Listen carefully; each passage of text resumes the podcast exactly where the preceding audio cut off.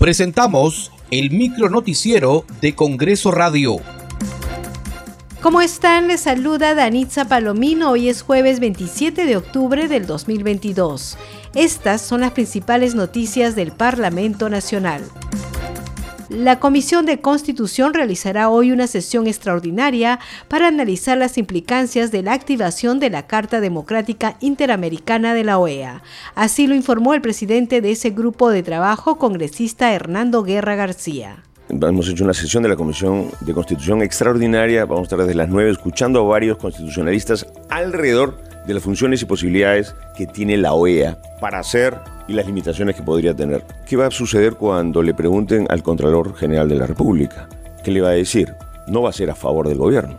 El Poder Judicial tampoco va a hablar a favor del gobierno. El Ministerio Público tampoco. El presidente del Congreso tampoco. La prensa y por los datos objetivos y espero que los miembros de la OEA puedan ver en todos los medios de comunicación lo que ha sucedido en nuestro país. En Tumbes sesionará la Comisión Especial Multipartidaria de Seguridad Ciudadana. El tema que abordarán será acciones y estrategias para reducir en Tumbes la delincuencia, violencia familiar, crimen organizado, trata de personas y tráfico ilícito de drogas. En la víspera, el presidente del Congreso, José William Zapata, participó en la ceremonia central por el 72 aniversario de la creación del Centro de Altos Estudios Nacionales CAEN, que se llevó a cabo en el distrito de Chorrillos.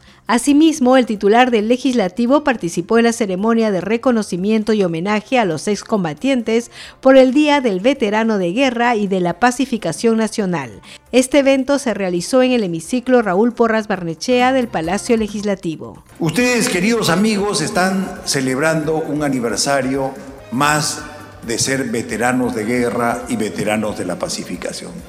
De lo primero porque tuvimos un conflicto, Ustedes son los herederos de los conflictos del, de la Cordillera del Cóndor, Falso Paquilla, y después de aquellas personas que el 41 y el 42 combatieron y la lucha por la pacificación.